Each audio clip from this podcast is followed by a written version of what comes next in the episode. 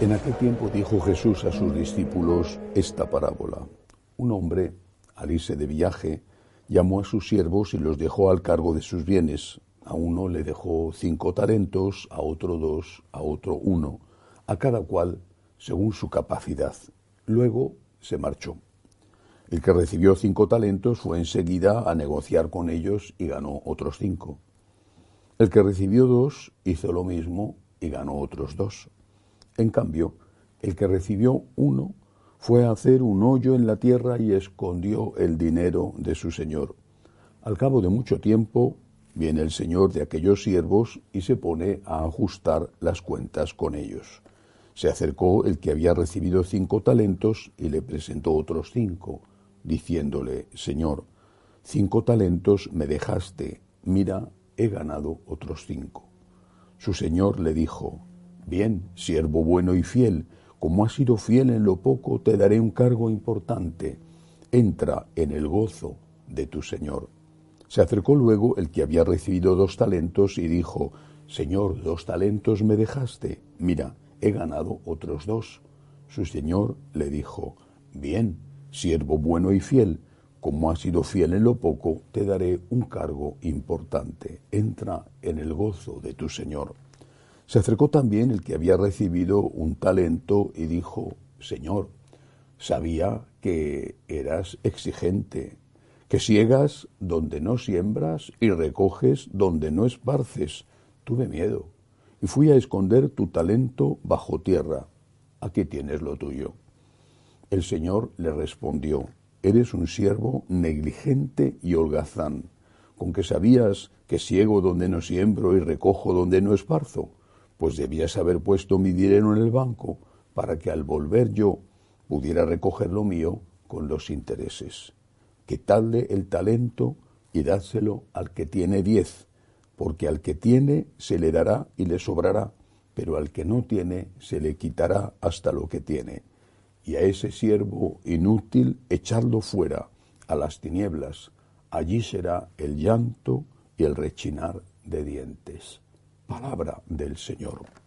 Gloria a ti, Señor Jesús. Sigue Jesús insistiendo, enseñándonos con insistencia en que hay vida eterna y en que hay un juicio. En este caso, este Evangelio nos recuerda que vamos a ser juzgados no por un capricho de un juez extraño, sino por el amor de un padre que no deja de ser padre aun cuando es juez y no deja de ser juez aun cuando es padre. Vamos a ser juzgados en función de nuestras posibilidades. Dios no nos pide lo que no podemos hacer, pero lo que podemos hacer nos lo pide y tiene derecho a pedirlo. Nos ha dado talentos, a unos más y a otros menos. Hay personas que nacen más inteligentes, incluso dentro de la misma familia, Naturalmente hay personas que tienen más recursos, más posibilidades, por ejemplo, educativas, afectivas. El Señor todo eso lo sabe. Es Padre y es juez. Actúa con misericordia en su juicio, pero juzga. Y por lo tanto, aquel al que se le ha dado menos, también se le va a exigir menos. Esta es la primera enseñanza del Evangelio de hoy. ¿Cuánto me han dado a mí? En lugar de estar comparándote con otros que quizá no hacen cosas buenas o todas las cosas buenas que puedes hacer tú. Compárate contigo mismo. No te midas en función de los demás porque no sabes lo que tienen. No sabes cuál ha sido su infancia, no sabes cómo está su salud, no sabes quizá casi nada de lo que hay dentro de su alma. Compárate contigo mismo. Tú no tienes que competir con nadie de fuera, compite contigo y examina tu conciencia. ¿Cuánto he recibido? En todos los aspectos. ¿Cómo han sido tus padres? ¿Cómo han sido las personas que te han rodeado al margen de tus padres y que te han dado buenos ejemplos? ¿Qué oportunidades has tenido en la vida? ¿Qué hubiera sido de ti si no hubiera sido por esas oportunidades y por esas personas? ¿Cuántos talentos ha recibido? Posiblemente muchos podremos decir que otros han tenido más talentos o que te hubiera gustado cambiar esto o aquello de tu historia, eh, de tu familia, de tus orígenes o de tu desarrollo educativo, posiblemente. Pero, ¿qué es lo que tienes? ¿Qué es lo que te han dado? A lo mejor no te han dado diez, pero te han dado cinco. O incluso puede ser que solo te han dado uno, pues te han dado uno. ¿Qué estás haciendo con esos talentos? ¿Qué estás haciendo? ¿Qué estás haciendo con los sueños de tu juventud, con los ideales de tu juventud? Decía el escritor Paul Claudel eh, después de su conversión, decía, ¿qué he hecho del joven que fui? Es una pregunta que me hago muchas veces. ¿Qué he hecho del joven que fui? ¿Qué he hecho de las ilusiones que tenía? Y no digo de las ambiciones, sino de las ilusiones, de las ganas de cambiar las cosas. ¿Qué he hecho de las promesas de amor a Dios? ¿Qué he hecho del deseo de santidad? ¿Qué he hecho del joven que fui? Esta pregunta, insisto, tenemos que hacérnosla todos, incluso con frecuencia. Pero hoy no puedo hablar solo del Evangelio. Es que es la fiesta de Santa Mónica. Es una mujer extraordinaria, una de esas grandes, una de tantas y tantas mujeres grandes en la historia de la Iglesia. Y esta lo fue no solamente porque su hijo es San Agustín, por sí misma, e influyó de una manera notable en no solo la vida de su hijo, su educación, sino especialmente en su conversión. No se puede hablar de Santa Mónica sin hablar de San Agustín, pero hay algo en ella que ya merece la pena. Por ejemplo, fue casada, era lo normal en la época, con un hombre llamado Patricio, se supone que de clase adinerada y en aquella ciudad en la que ella vivía, en Tagaste. Y Patricio no era católico, era todavía pagano, nace, Santa Mónica nace muy poco después del edicto de Milán de Constantino, fue casada con un hombre de un genio violentísimo, pero violentísimo. Se decía que era de los hombres más violentos que había en la ciudad. Sin embargo, a ella nunca la pegó, y era muy normal que los hombres pegaran a sus mujeres en la época. Cuando las vecinas que conocían el genio de su marido la preguntaban, ¿por qué a ti no te pega? Los nuestros nos pegan a nosotras. Ella contestaba, dos no pelean si uno no quiere. Cuando él se pone como una fiera, yo me callo. No digo que eso sea lo que haya que hacer, digo que eso es lo que hacía Santa Mónica. Y consiguió, a base de paciencia, mansedumbre, insistencia, consiguió que su marido, esa fiera con la que la habían casado, se convirtiera y cambiara.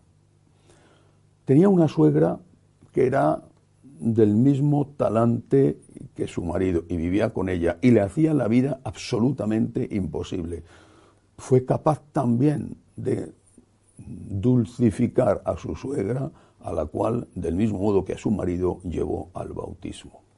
Tuvo tres hijos. El mayor de ellos, Agustín, fue su gran quebradero de cabeza desde la infancia. Algo sabemos de el propio Agustín por sus confesiones. Lo difícil que fue ese carácter heredado de su padre también algo de su dulce madre. Problemas y problemas ya desde la infancia. El propio Agustín cuenta cómo le tenían que castigar o cómo le castigaban sus maestros cuando era un niño. El padre de Agustín muere cuando éste tiene apenas 16 años. Eh, necesitaba todavía mucha influencia de su padre y en ese momento ya desapareció. Y Agustín se perdió. Brillante, extraordinario, pero a la vez lejanísimo de Dios. No se quiso bautizar, aunque en una ocasión incluso lo había prometido, no se quiso bautizar, se separó espiritualmente de su madre, se marchó a Roma y allí eh, cayó en manos de la secta de los maniqueos, una secta de origen persa, una secta que decía que había dos principios, el bien y el mal, permanentemente enfrentados y del mismo poder, y por lo cual convenía mucho más adorar al principio del mal, que es el demonio, antes que al del bien. Con estas ideas volvió en una ocasión Agustín a su casa, ya había muerto su padre, la mamá era la dueña de la casa, y cuando Agustín empezó a hablar con su madre, a la que quería mucho, de todas estas ideas maniqueas, ella le dijo, te vas ahora mismo de esta casa, no consiento que en esta casa se insulte al Dios verdadero y se elogie al demonio, y le puso fuera, en la calle. En una ocasión Santa Mónica tuvo un sueño, un sueño eh, según el cual eh, San Agustín se convertía y volvía a ella, convertido católico. Cuando ella se lo dijo, eh, su hijo le contestó, que bien, eso significa que tú te vas a hacer maniquea. Y ella le contestó, el sueño me decía que eres tú el que vas a volver a mí y no yo la que voy a ir a ti. Ese sueño se cumplió.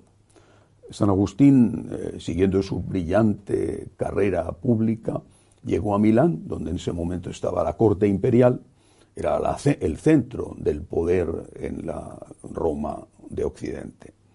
Allí en Milán, triunfando, se encontró con un gran hombre, el, obispo de Milán, San Ambrosio.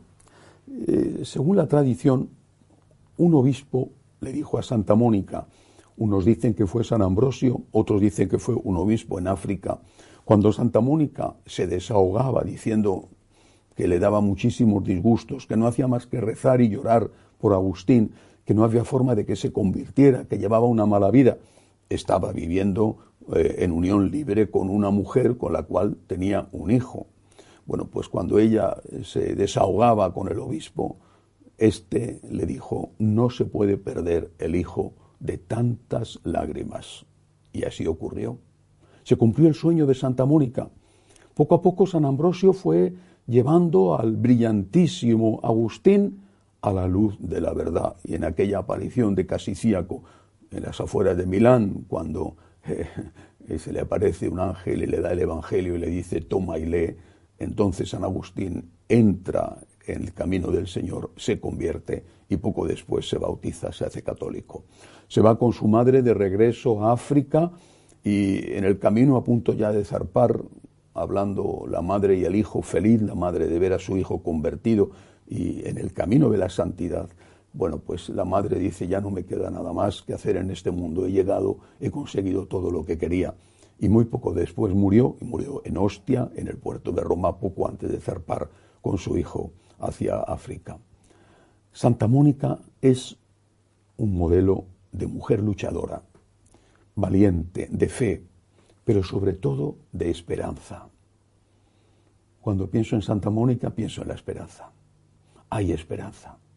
Hay esperanza para las madres, para los padres, para todos los que sufren por el camino equivocado de sus hijos, que no tiene por qué ser tan gravemente equivocado como el que llevaba San Agustín, que adoraba a Satanás, ¿eh? que llevaba una vida licenciosa. A lo mejor no es para tanto, pero no están con Dios. Y los padres sufren mucho porque piensan qué va a ser de sus hijos lejos de Dios cuando llegue los problemas de la vida y cuando llegue la hora de la muerte. ¿Dónde van a estar sus hijos? ¿Cómo van a afrontar las dificultades si no tienen a Dios, a ese Dios que a ellos les ha sido de absoluto apoyo, sin el cual no hubieran podido salir adelante? Hay tanto dolor en los padres al ver que han fracasado en lo más importante, la transmisión de la fe a sus hijos. Pues bien, Santa Mónica es un modelo de esperanza. Lo que el obispo le dijo a Santa Mónica no se puede perder el hijo de tantas lágrimas, lo sigue diciendo el Señor a cada una de las madres y a cada uno de los padres. Sigue rezando, sigue ofreciendo el mejor testimonio. No te canses, no te rindas, no se va a perder, no se puede perder el hijo de tantas lágrimas. Sigue rezando. No creo que haya nada más poderoso en la tierra, en el cielo, la fuerza de Dios pero en la tierra no creo que haya nada más poderoso que una mujer, una madre de rodillas que llora y pide por sus hijos. Dios escucha esas súplicas. Otra cosa es que veamos las cosas cuando queramos verlas, ¿verdad? Es decir, que las veamos aquí en la tierra como tuvo la suerte de verla Santa Mónica. Aunque sea en el último minuto, no se va a perder el hijo de tantas lágrimas. En tus rodillas, en tus ojos, en tus oraciones está la salvación de tu hijo. Hay esperanza. Que así sea.